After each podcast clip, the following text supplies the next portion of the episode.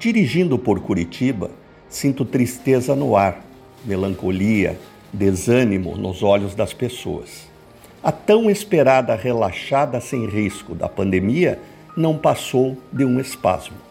É claro que os irresponsáveis continuam agindo como se o Covid não mais existisse, debochando da sociedade, a qual não resta iniciativa diferente do que fechar as portas de casa e voltar para o marasmo do isolamento, sem perspectiva de volta a uma vida outrora conhecida como normal.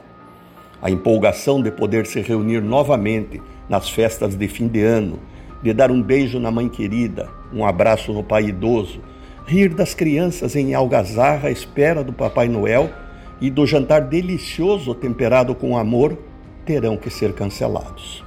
E como é duro cancelar a celebração do amor. É, 2020 será um ano que não existiu.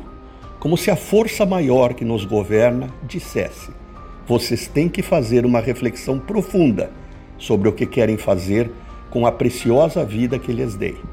Da mesma forma como lhes dei a vida, com ela veio o livre-arbítrio para decidir entre a dor e o amor, entre o altruísmo e o egoísmo, entre bondade e maldade, entre servir e servir-se da sociedade, entre estender a mão ou recolher a mão ao irmão sofrido.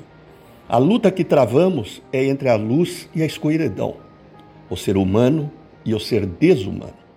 Um minúsculo vírus tenta ser mais poderoso que 7,5 bilhões de humanos. E está conseguindo, se não mudarmos. Renato Folador para a CBN.